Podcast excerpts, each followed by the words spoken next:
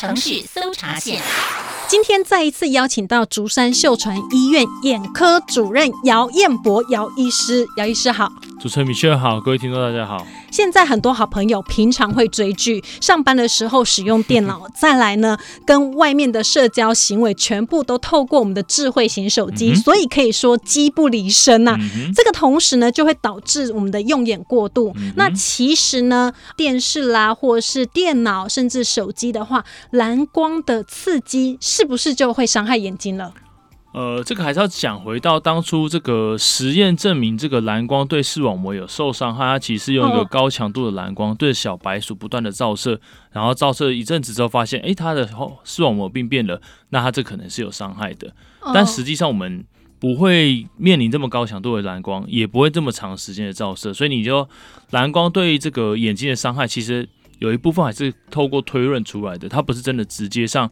临床上真的看到有这样的这样族群的病人这样子，相对起蓝光的话，其实我们想说这个紫外线的部分，它的这个能量是更高更强的，所以紫外线才是我们更需要去注意的部分。是，但我们今天紧扣这个话题，就是因为大家现在机不离身嘛，所以呢，对于蓝光的接收时间，呃，相对来讲是比较长一点点的，对不对？那我是不是把手机的荧幕啊整个调黑就好了，就不会这么刺激了？哎，基本上蓝光它就是一个比较亮的光源嘛。所以，呃，当我们看见比较亮的光源的时候，我们讲到这个眼睛眨眼反射会变慢啦，嗯、眼睛会比较出力去看啦，所以会造成你可能比较容易有疲劳，比较容易有一些是干的状况产生。嗯，那因为这些状况是比较直接的，你会感觉到说，哎，好像看久眼睛真的比较酸、比较累的感觉。但是实际上就是只是因为你使用时间真的是比较长的关系。哦。那以这个部分上来讲的话，当然稍微降低这个光源啊，或者加个这个抗蓝光的保护膜啊，这个都可以稍微让这个亮度降低，不要那么刺激，你都会觉得稍微这个状况会比较。改善哦，这个是有帮助的，对，就是让让你舒缓的程度、舒适的程度会比较改善，这样子。那我想要问一下，像我平常哎，也是一个手机使用时间还蛮长的人，嗯嗯、那我手机的一个正确正常的荧幕的强度要怎么设定呢、啊？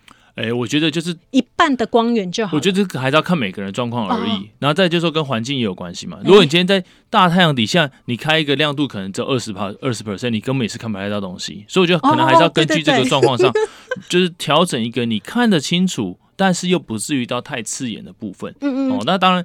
有时候这个为了可能照片的彩度什么的，荧幕要很漂亮，呃，可能要看影片要很华丽，你就会希望说它这个亮度到很高，但是就是要切记时间就不要太长。呃，如果说长时间都接受蓝光的一个刺激，或者是你都追剧啦、看电脑、使用手机的好朋友啊，有没有一些温馨的提醒要让大家注意的？要不然使用过度，眼睛还是会产生一些伤害吧。哦，就是还是讲回来，如果可以的话，你这个亮度稍微降低一点点。那如果说时间真的会很长的话，贴一个这个保护膜。